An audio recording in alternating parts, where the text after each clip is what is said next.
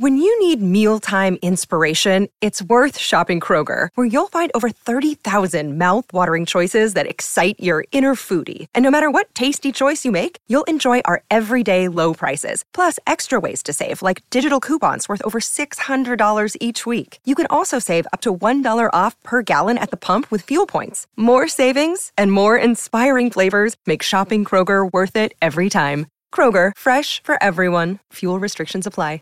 What's the easiest choice you can make? Window instead of middle seat? Picking a vendor who sends a great gift basket? Outsourcing business tasks you hate? What about selling with Shopify?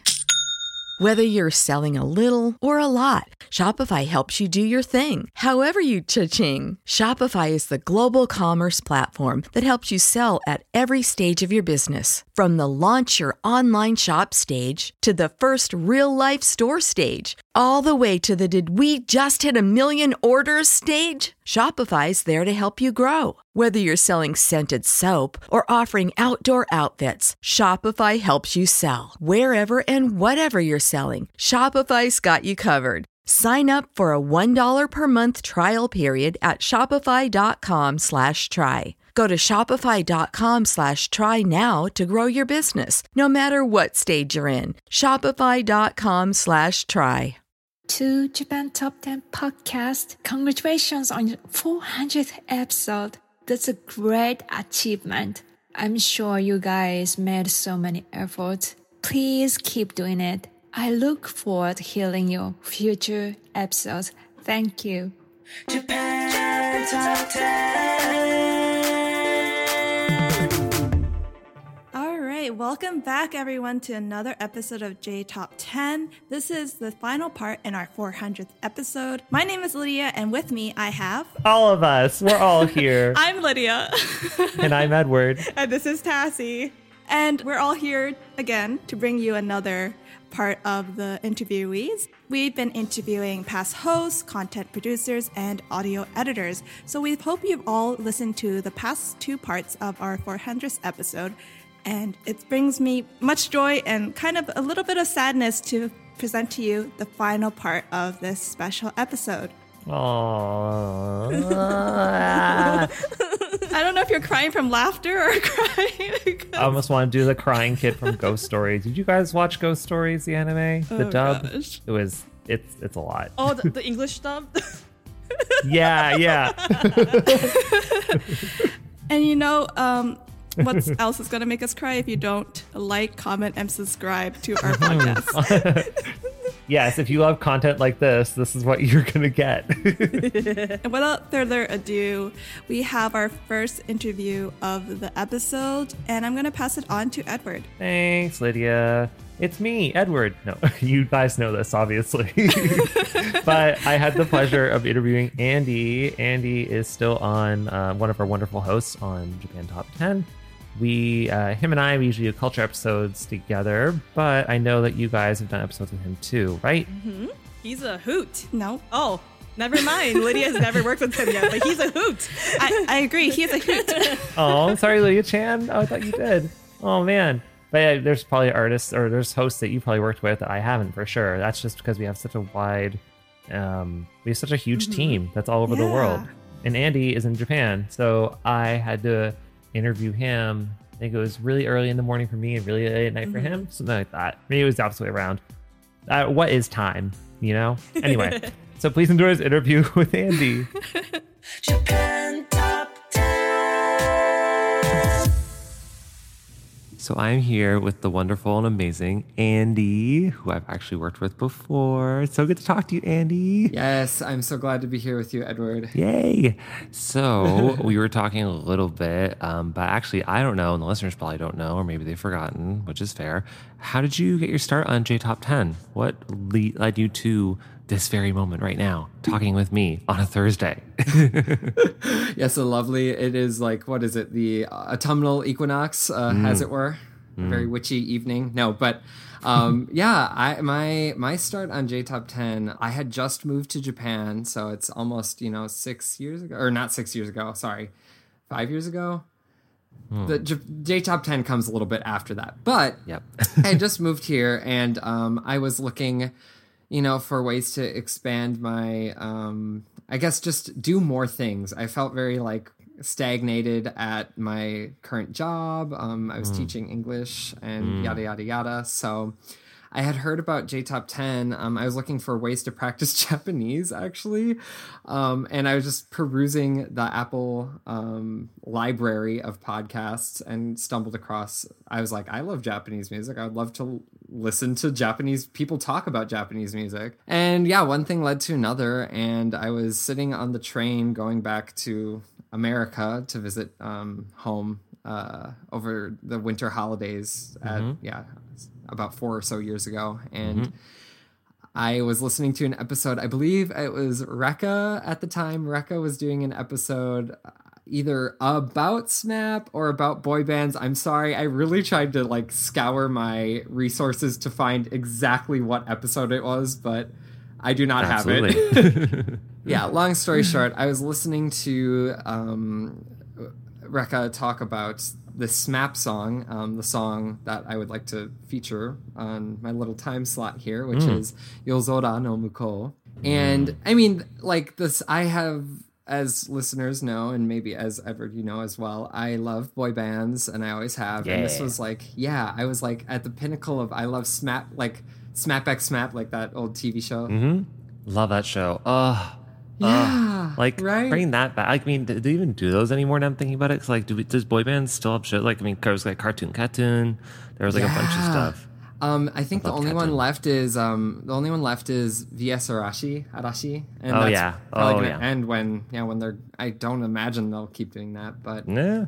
Yeah, honestly, people want it. I still want it. It's fun. too, I love I love them doing mini games. Anyway, sorry, big side note. Yeah. Okay. Sorry. Now we're getting off topic. I'm Yes, so sorry. no. That's us, though. That's what we do. Yes, but no, that is all to say. I think it was just like a perfect hook, and then you know uh, there was an ad read or something right after that about like, why don't you try joining our staff? Mm. oh God, I don't know. I'm acting as if I don't do these ad reads, but uh, yeah, yeah, and um, I love that. yeah, the rest is history, basically. Oh, that's so sweet. Okay, well then let's get right into it. Let's hear this wonderful song by SMAP. Not to be confused with SMAP X SMAP. Just one SMAP. Dozo.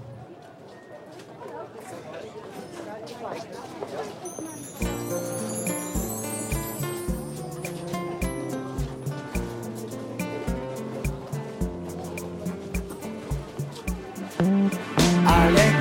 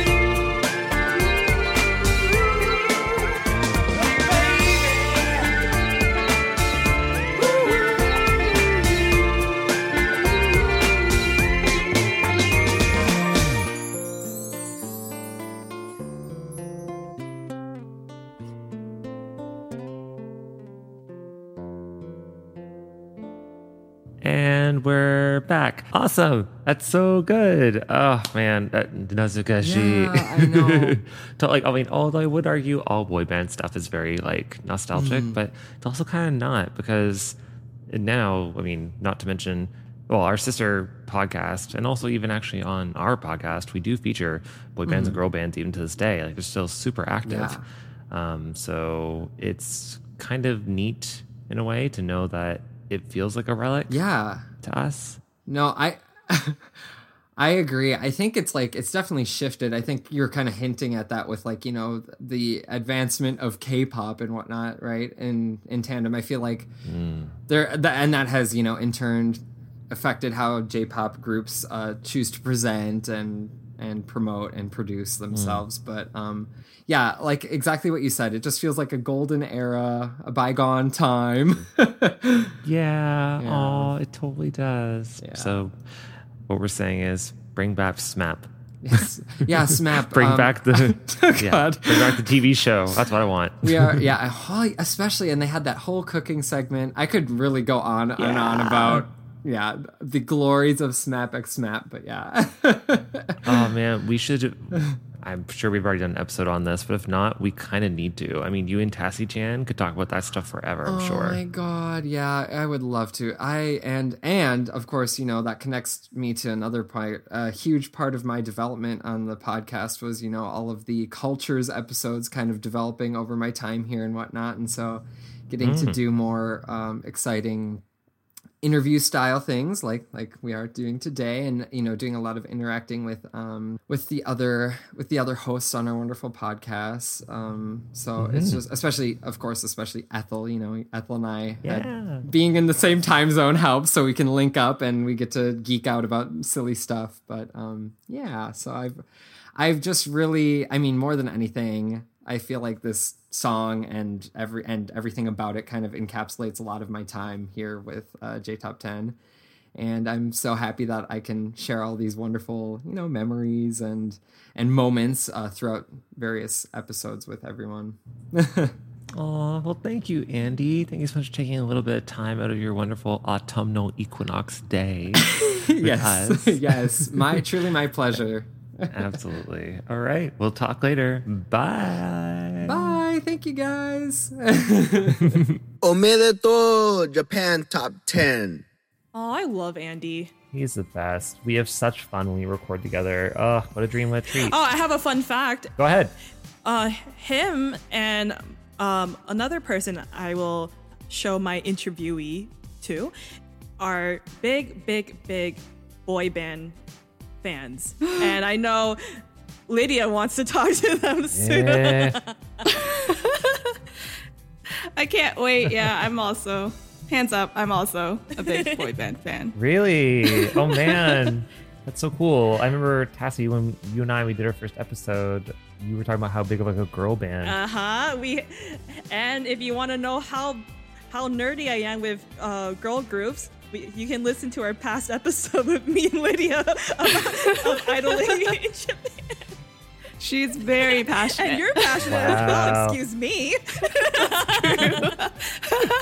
so speaking of passion, Tassie, tell us about someone that, tell us what about one of your interviewees. Okie dokie, that's not a surprise anymore. It's uh, my next interviewee is Ethel, and she is the second half of Andy's love for J Oi band groups. Anyways, Ethel has been a long host of the podcast, and fun fact, she was my predecessor for being the lead host of the podcast. Please enjoy. Japan Top 10. Hi, Ethel. Hi, Tassie. Uh, thank you for giving your time to do the um, anniversary interview today. You're welcome. Long time no no chats in a while. I know. I think the last time we did an episode together was the um, travel around in Japan cultures episode, right? Oh yeah, yeah, yeah. It was. We brought people through several towns in South Japan, I believe. yeah, that was like that was a very lengthy episode, but it was quite fun to do with It you. was, it was, definitely was. Good memory. I have no idea what's going on with my life. I mean, I just work all the time, so yes. So hi. Oh. Hello. well, as you know, today's our today's going to be our fourth 400th episode. So meaning that it's our anniversary episode. And one thing I would like to ask you, Ethel, is how many years have you worked on our podcast? I think I think what what ooh probably about four years now. I think I've worked for the podcast for about four years. Wow. To give myself context, I'm pretty sure it's f- four years. Should be about four years. How did you find out about the podcast and how did you decide to join? Uh, so I stumbled upon J Top 10 uh, by searching it up on the. So there was a time, so in about 2016, 2017, I got my first iPhone. So, and I know on the iPhone there is the podcast app, and podcasting was like picking up picking up at that point in time. So I was very curious to to know more about what's available, what kind of genres of types of podcasts were available on the podcast app on the iPhone. So my first thing to do, uh, apart from being the nerd that I am, was to look for a science podcasts. Was to look for um, was to look for music based podcasts that I was interested in, and I wanted to take a. I was like, who knows what I might find. So I just looked up like Japanese music podcasts, and I found J Top Ten, and then I tuned in to a couple of episodes. So at that time, I was actually living in the UK. So during my commutes, my commutes back and forth from from where I was living to where I was studying, I would uh, or where I was part timing, I would just tune into the podcast during my commutes, uh, and it was quite therapeutic and it was very fun. So that's how I came across the J Top 10 podcast. And obviously, as most of our listeners will know, there's always the ads that play. So this was before before we even had our Patreon. Yeah, definitely before our Patreon. Yeah, so I, I heard about the uh, the ad for them looking for podcast hosts. Uh, at that time, they were looking for podcast hosts and script and writers, and I think audio editors as well. So I thought, oh hey, well, I'm like, this is interesting. I like to do this. I have time. So that's what I did. And I just basically reached out to, uh, at that point in time, I believe Rekka was doing the hiring. I might be mistaken. Uh, and yeah, I basically did the whole interview like every other host on J Top 10. We did the whole, uh, I might, okay, Jack might not want me to give this away, but yeah, we basically did like the whole whole podcast like audition thing. So uh, yeah, if anyone would like to join the J Top 10 podcast, please know what's up coming your way. Thank you for telling me that. Yeah, I think my um, experience of joining was quite similar to yours as well. It's it called? The ad. And I was like, ah, maybe. but mine was like, it took many years for me to like decide to finally take a stab into auditioning. Ah, but I'm so glad you did. Yeah. Good job. Yeah. Thanks. Okay. Since you've been in the um, podcast for four years or so Mm-hmm. already, like, is there like anything that in particular you remember, like the most memorable thing you've done in the podcast? Or Uh, I think when we first started doing our collaborative episodes with like other co-hosts around the world. So as most uh, regular listeners will know, um, my regular podcast co-host is actually Andy. So Andy is actually based in Japan, and at that time, um, when we started doing co-hosting, I already moved back to Malaysia. So Andy is within my time zone, so it made sense to co-host with him, and we vibed off really well. And uh, I believe one of the first episodes we ever did was talk about Japanese boy bands, which we really we both really love, and um, and yeah, it just started off like a really good collaborative effort from then on. And uh, yeah, I, I have a very close co-hosting relationship with uh, Andy, and I always look forward to co-hosting with him on the regular. Yeah, and he's um he's considered to be a senior member of our podcast, so he's also in the interviews as well. yeah, yeah, yeah. I only joined uh, J Top Ten about. So I joined in the. Uh, so I joined Valentine's Day. I think. oh, cute. I think Valentine's Day of 2017. I might be mistaken. Or and then like I believe uh Andy joined April. So just as spring started around the world, he joined uh, in April of the same year. Oh, wow. Oh, that's so nice. So you guys like been in the podcast around the same time. Yeah. Aw, that's like four years of friendship right there. yes, it is. Uh, yeah, and sometimes I do catch up with Andy outside of the podcast, so it's been a bit fun. Oh, that's so nice. One question that I am very curious about is how so since you've been on the podcast for four years, I, I'm sure that like being on the podcast for that long, there's a lot of changes that you see uh, that come and go and everything like that.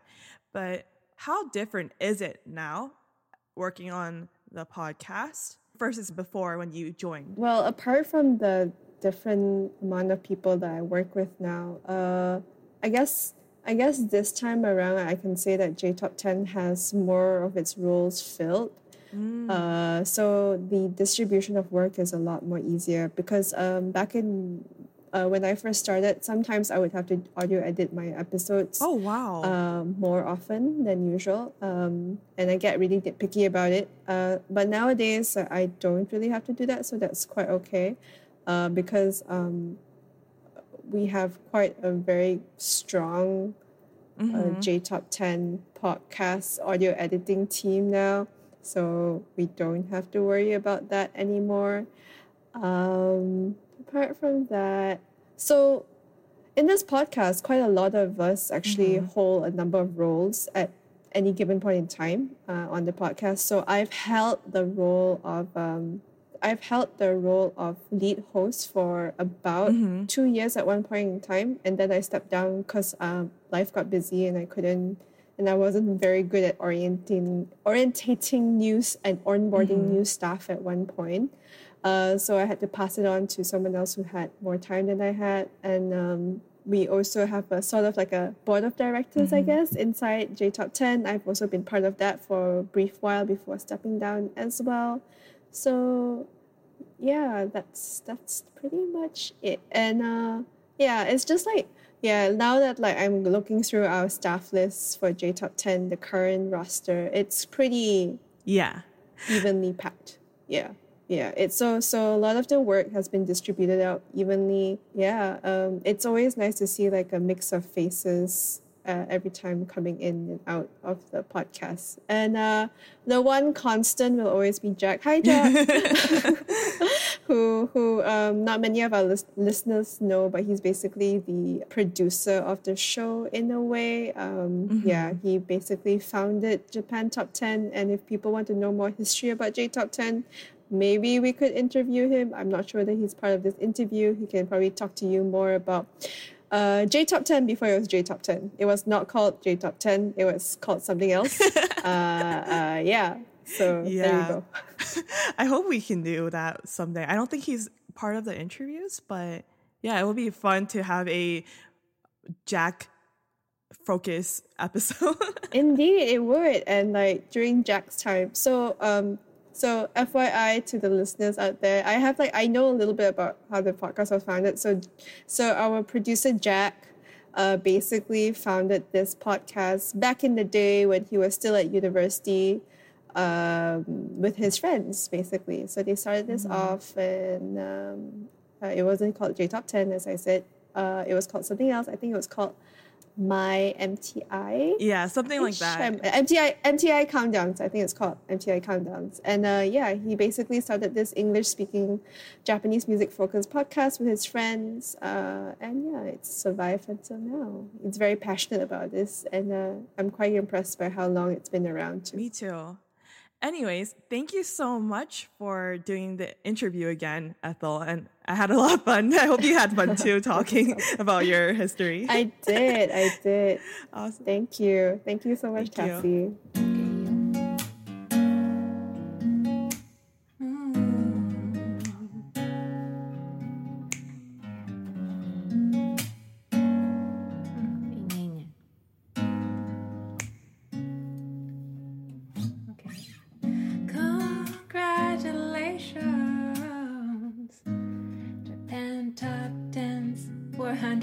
episode.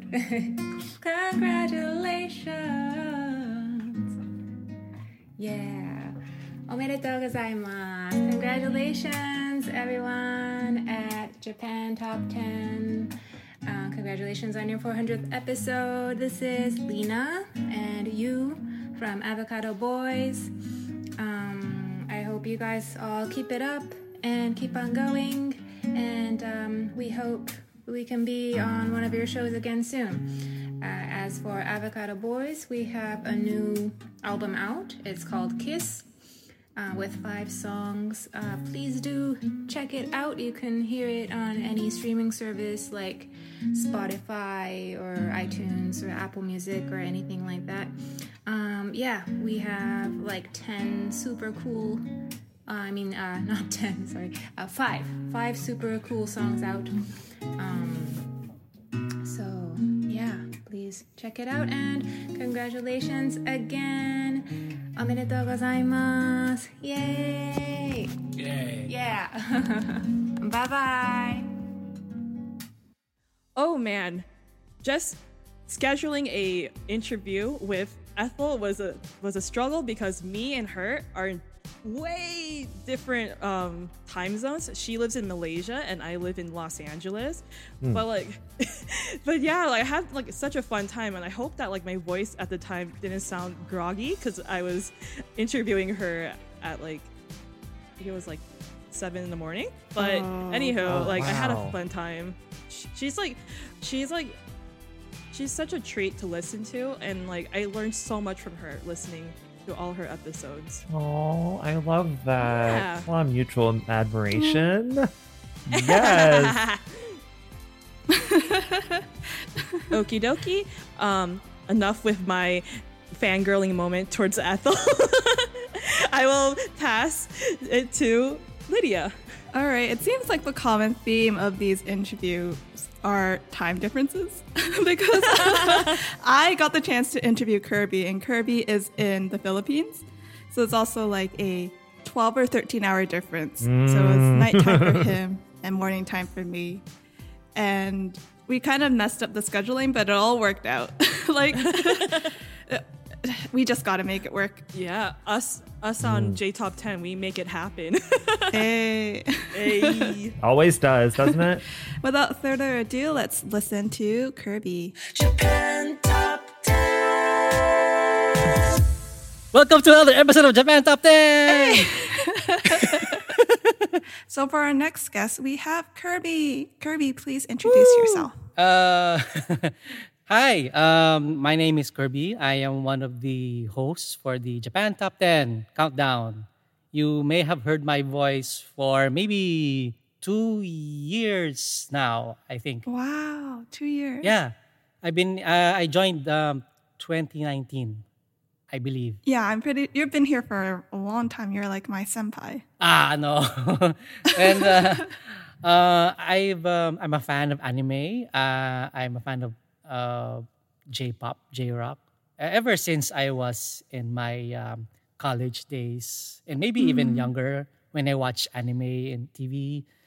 And um, I learned about J Top 10 when I was uh, listening to some podcasts about stuff during work, and then I was I was looking for maybe uh, a good podcast that will give me information on uh, new songs from Japan.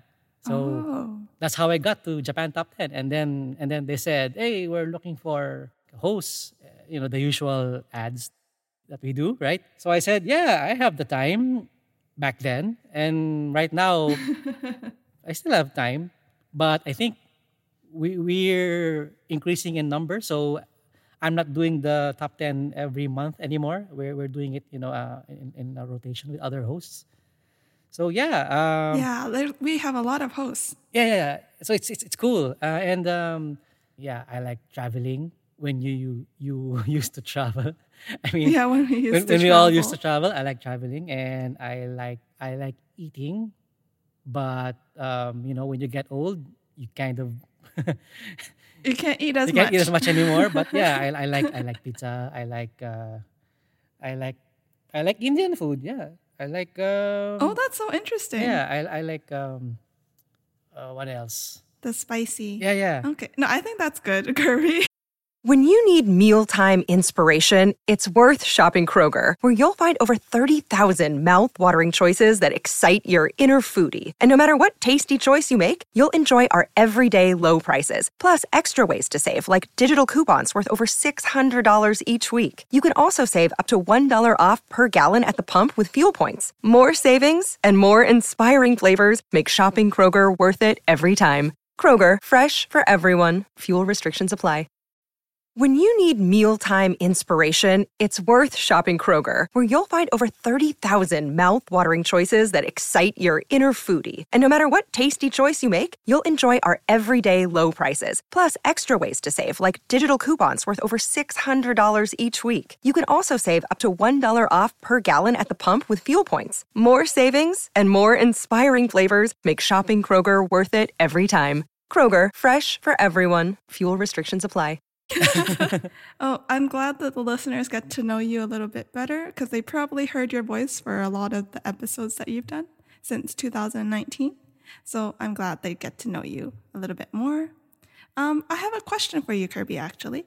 Uh, do you have any fun moments or fun memories that you have on the podcast? Well, you know, before when I joined Japan Top 10, Mm-hmm. when when I joined Japan Top 10, I was only doing the show uh, solo by myself, just like how they did back then. Oh, Uh, each each show is just like uh, I mean, when I listened, when I when I heard Japan Top 10, uh, th- there was only one, one host. So even ev- even in my um, Wow. audition, where where you had to mix and present uh, like uh, how you would uh, present the Japan Top 10 countdown. So I had to do one show, and then they said, "Okay, you, you do one show," and then things changed and became more entertaining when I had a co-host, and that was the time when I think it was Anna. I think so. Anna, yes. I also did an interview with Anna. Yeah, and then when I started doing it with Anna, uh, I realized that um, hey, we're she's in a different time zone, like twelve hours ahead, and so we had to rearrange our schedules. But I think twelve hours is um, more manageable than the other co-hosts that I had from Vancouver, or maybe even Tassie, who's in California, I think Oh, wow. which yeah. is like 14 hours i think i'm not sure of the the numbers anymore but yeah eh, when when i started doing the the japan top 10 with the co-host it became more fun because i was actually talking to a real person. So we exchanged ideas etc but but during that time we still stick to the script. Mhm, for sure. it was more um, more fun to do because because we can validate each uh, uh, others uh, how how we pronounce this, the the title of the song or the name of the artist etc yeah.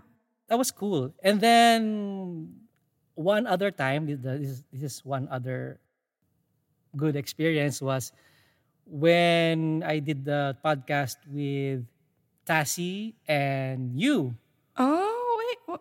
when when we did the podcast together, we started talking about the song, and it was weird because you know Tassie just started talking about the song, and then oh yeah yeah, and then I was just trying to respond, and then sometimes we we were talking about the the facts of each song, and then so what do you think about the song, and then I will just uh I like the song, and then and then it started uh, to be a more fun podcast for me because we talk about the songs more. Yeah, it's fun to talk about. Like everyone has a different opinion about the song, and sometimes we think about like some people like the song, some people don't like the song. So it's interesting to see what everyone thinks. So, yay! I'm glad that you have fun. Yeah, yeah, it's uh it's you know, especially nowadays, you know, you should have fun all the time in, in whatever occasion that you have. Uh it's uh, fun is uh, in a hard so you know, fun is a hard commodity nowadays. I agree completely. And like doing the podcast, you get to meet so many different people. Like you're in a different time zone, and I'm in a different time zone, and we wouldn't have ever met if it weren't for the podcast. You know, I work with people from California, from Vancouver, Toronto, in Japan, and I think I have um, I did a show with the new co-host, which is from India. Oh wow! We're you know we're expanding, and uh, it's it's getting more. Um, yeah, it's getting international. Goodness. There's more variety in the show, and we get to hear people from Yeah. other parts of the world and how they experience uh, the Japanese pop culture in their side. Yeah, you know that's that's so interesting because although we live in different parts of the world, we still all have this same interest in Japanese music and culture, Yeah. which is crazy. now that I think about it, that's pretty crazy. And um, I know that we listen to a lot of different songs, but do you have one song that you would recommend to the listeners um, to listen to? You know, there's this one song I've been listening to lately, and it's um, I really can't remember if it was in the J Top Ten, but it's from this guy um, Yuuri, and the title is "Dry Flower." Dry Flower. That's a great song. Yeah, yeah, yeah. I, I don't know why. I just I just like the the, the tune, but I mm-hmm. think it's a sad song. But you know, music is how you express your feeling. So the more the more you can express the your your feeling, you know, you you bring it across in a in a good way. I mean, in a very expressive way. You know, the the audience feels it. Exactly. Like that song is also so catchy and it's I feel like you can sing it in karaoke and you can even play it on the guitar. it's just so easy to sing to. I thought about that too. Yeah. Oh, you- did you? maybe maybe someday. Oh, you uh, I can do a cover. Maybe if I if I am brave enough. Oh, yes, you're definitely brave enough. Like that song, I is it complicated to play? It's more complicated to sing for me. You know, it's a it's a like um, Oh. you know, it's it's a uh, he's the, the song is really good vocally. It's not like your average pop song that you know like I mean Yeah. but it's a it's a difficult song to sing because he you know you you modulate your voice and then it's high and low uh, Oh, um, yes. I can see. He's a very talented yeah singer. yeah yeah it's uh I wish I could sing that good Kirby, don't don't belittle yourself. You sing great. Have you ever heard Ah. of Kirby's covers, listeners? he covers a lot of different songs, and it's very interesting. Uh, I, I do uh, I do a, a YouTube channel. Uh, if you would like to go to my YouTube channel, Keiko Natsuya. It's a it's a cover channel for my favorite uh, J-pop J-rock songs. awesome. Check it out. So I do covers of uh, ELLEGARDEN, maybe some RADWIMPS, Oh, etc. mhm, So the classic. yeah, it's uh, it's um my uh, like uh, hobby. I, I was in a band too, so uh, I like to perform uh, those my, my favorite J-rock J-pop songs. Awesome. Thank you so much, Kirby, for doing this interview. And people, please check out his YouTube channel. Thank you, Lydia, for the interview and congratulations for this 400th episode of Japan Top 10. Woo!「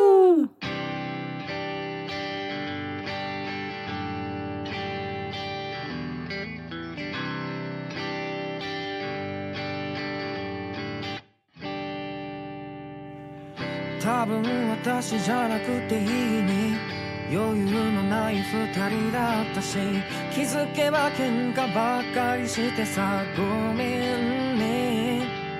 ずっと話そうと思ってた。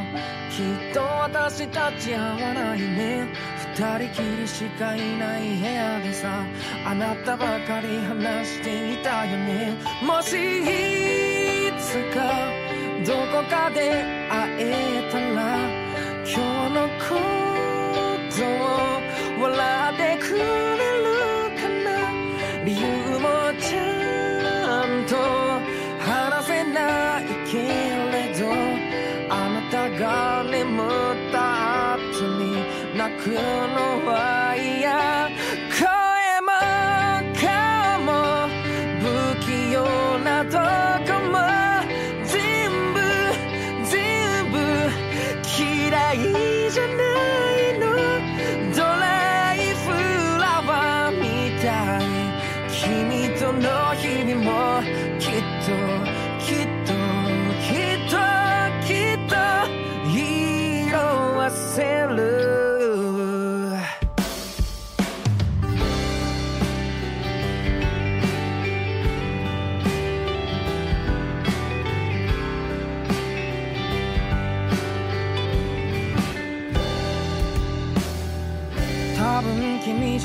てよかった。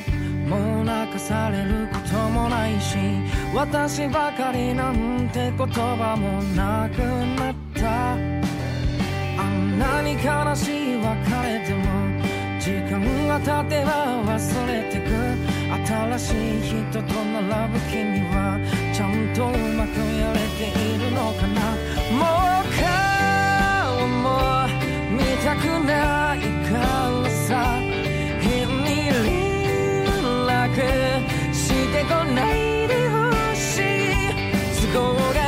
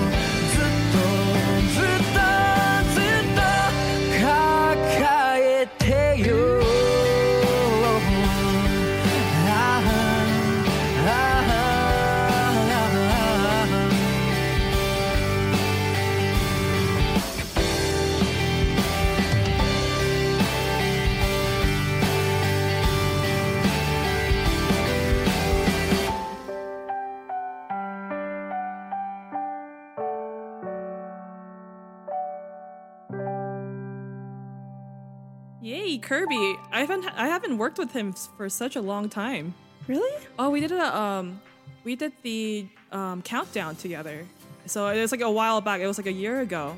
But yeah. mhm. Oh, but you have But though. yeah, he, from what I remember, he usually does his recordings in his closet. Oh wow.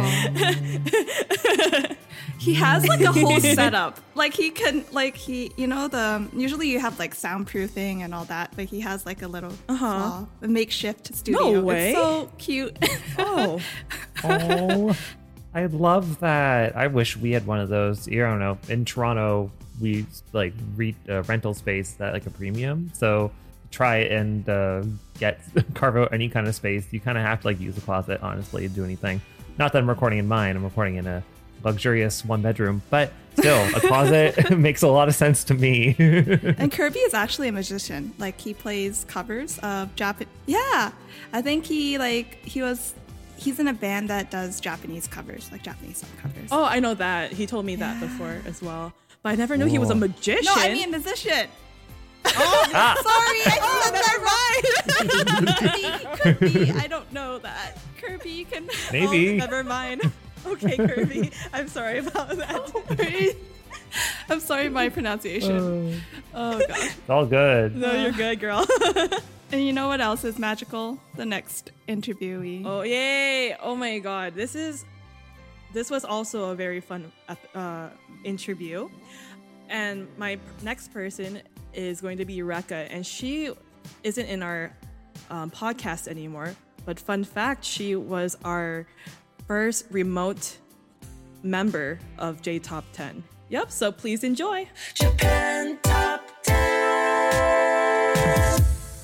Hi, Tassie. How are you? Hi, Rekka.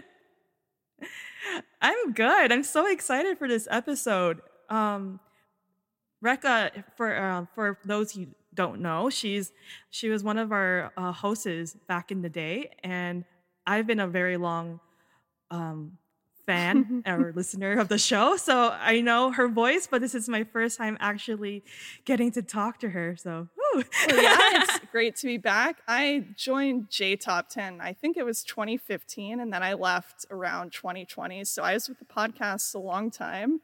I saw it grow and I watched it like my own little child growing up and getting better. and I was like, oh, J Top 10, you're doing so well for yourself, buddy.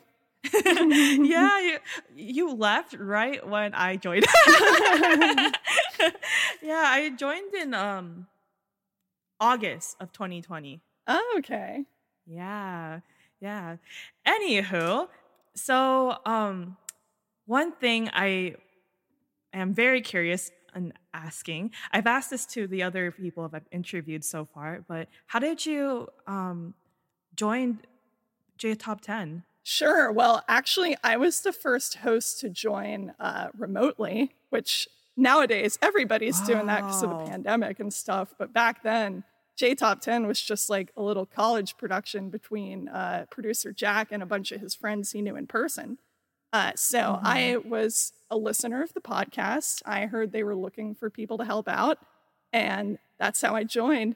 And interestingly enough, they used to have their annual meetings for the podcast. I guess this is like a little inside baseball, but um, we have we have our little staff meetings for the podcast. They used to do those in person, and then I would be on a big video wall joining remotely. and I remember they would have snacks. I could see their food, and sometimes they would hold food up to my the camera and be like, "Here, Rekka, have a snack." Speaking of which, um, since you've been on the podcast for a very long time, and have you actually like got to meet Jack in person yet? or- Yes. Um, I did take a little trip to J Top 10's hometown of Toronto, and I met a lot of the uh, existing staff members at that time. Uh, I don't think any of them are still with the podcast except for producer Jack. Um, We've Mm. had many, many talented people come and go over the years. It's great. I met so many friends through the podcast. Yeah, I I totally agree because like um, thank you for uh, paving the way for uh, remotely doing the podcast. But yeah, I've met a lot of people from joining this podcast so far, and everyone's all around the world. And I'm like, I hope that someday I'll be able to meet our um, friends in Canada. I gotta say that it's so interesting to have the variety of perspectives from all over the world, and it really shows you that the reach of Japanese pop culture is worldwide. yeah. And it brings like that depth of not just perspective, but like how people got into anime or J pop or whatever it is that got them uh, into music so that they join the podcast. Because every country has like their own way that people get introduced to and get into Japanese culture. Um, I will say that the uh, worldwide reach of the podcast has had some logistical challenges. I know some of our folks over in Asia have to get up at odd hours of the night for our meetings and vice versa. Very true. yeah, because I just did an interview with Ethel, and I think when I at first we were gonna do our interview, um, I was gonna wake up. Oh no, actually, I was gonna do it late at night, and it would be afternoon where she's at in Malaysia. But um, Mhm. scheduling conflict, it um, it was vice versa.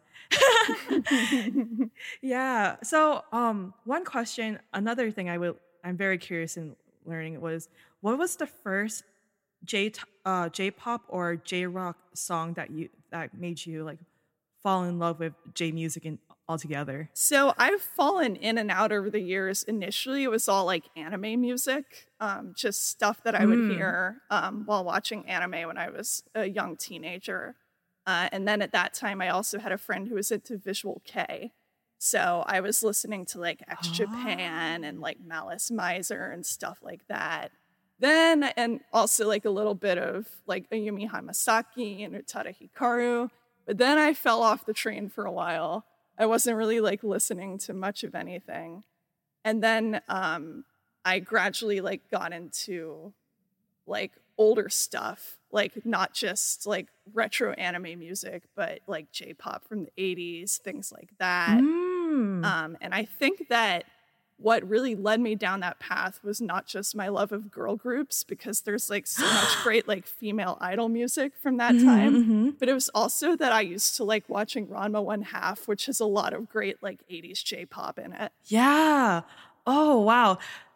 Oh, i'm not, after this uh this interview, I'm going to ask you for your recommendations from like songs in the 80s because I feel like that's been so in lately, especially in like TikTok or like it, it has been a little strange to see like the sort of like surge in popularity of city pop and stuff that was kind of inspired by vaporwave Mhm. because i was like into that a little bit before all that started happening Uh, and it's like it's like oh I'm a hipster in this. I'm just kidding about it. I, I can tell you that a lot of records I own have gone up a lot in value.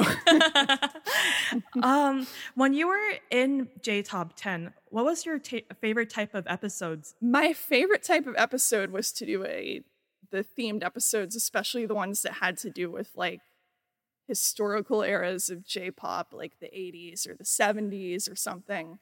And also the kind I'm such a nerd for like stats and lists mm. that I love making these lists of like what are the top best-selling like J-pop songs of all time? Like who are the top selling female artists? This kind of Oh. thing. So you were also a content producer as well at one point. Yes.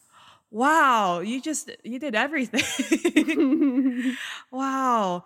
Oh man, I like for me cuz now now knowing that back in the day cuz I heard this from Ethel as well that you you guys had to do, to edit your own episodes as well. As a listener and as a fan, like I I would automatically assume that like an audio editor did it and you did a great job. Oh, well, thank you. Yeah, we've as we've grown, we've been able to specialize a little more. So it used to be that back in the day, hosts had to do it all.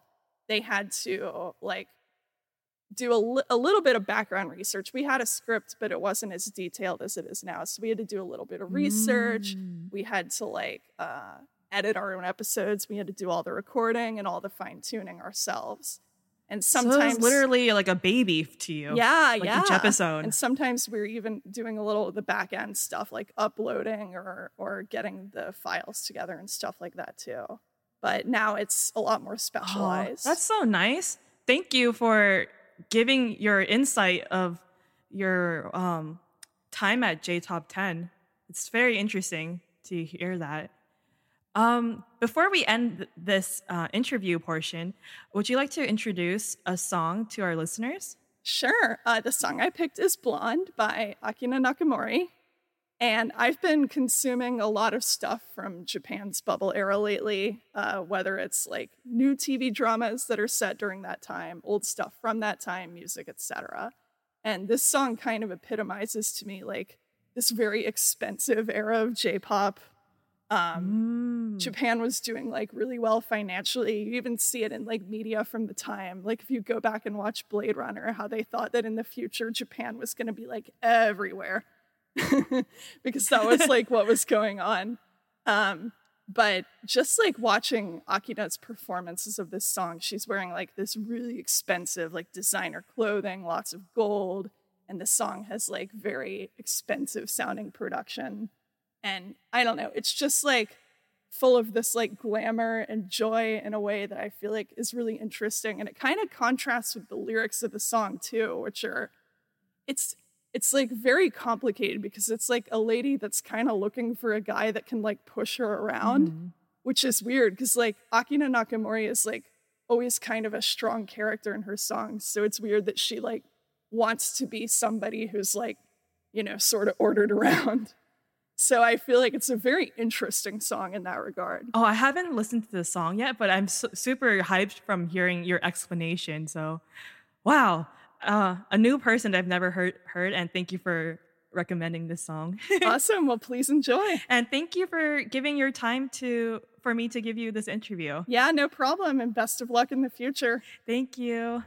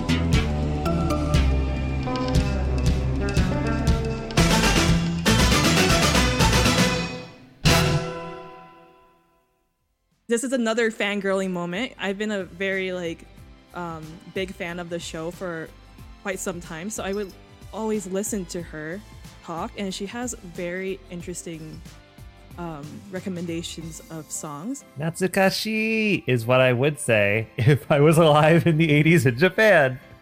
but I will say, actually, a lot of um, we talked about this in part two, which you should go listen to if you haven't. But like city pop and like age music is really coming back in a big way. I wonder if this song is going to make it on TikTok too. I wonder. I wonder too. There was like um the other song I've been hearing a lot on TikTok is Mayonaka no Door. Mm. It's like, hmm. give me a moment. Ah, okay. While Tassie is looking that up, I will say um, thank you so much for all of the indie artists that have provided shoutouts, and thank you to Haley, our wonderful, wonderful, amazing content producer, for uh, putting this all together. We really appreciate it, and thank you to all of our wonderful listeners for continuing to listen with us from the very beginning in 2013 all the way to now and beyond. So thank you so much for your support. okay, I came back after that really nice speech.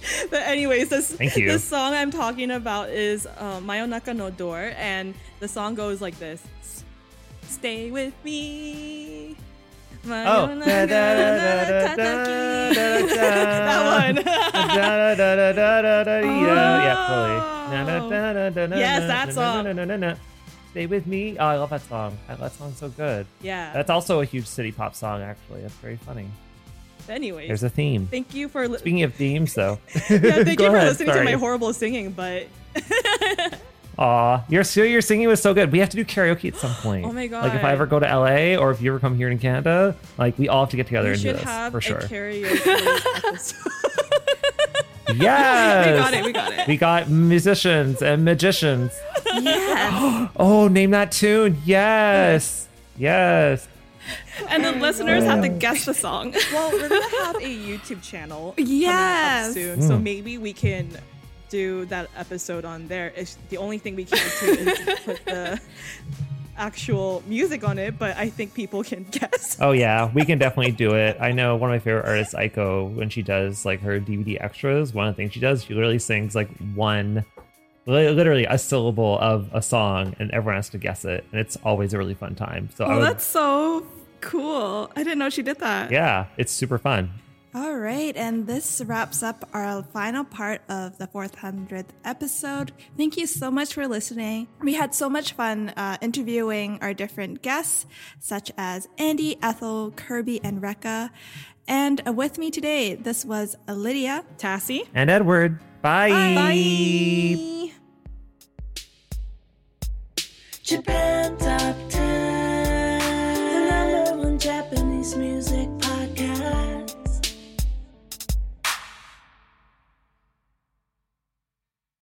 You know how to book flights and hotels. All you're missing is a tool to plan the travel experiences you'll have once you arrive. That's why you need Viator. Book guided tours, activities, excursions, and more in one place to make your trip truly unforgettable. Viator has over 300,000 travel experiences to choose from. Everything from simple tours to extreme adventures and all the niche, interesting stuff in between. So you can plan something that everyone you're traveling with will enjoy. Real traveler reviews give the inside scoop from people who've already been on the experiences you're considering. So you can plan with confidence. Free cancellation helps you plan for the unexpected, and 24 7 customer support means you can travel worry free. Download the Viator app now and use code Viator10 for 10% off your first booking in the app. Find travel experiences for you. Do more with Viator.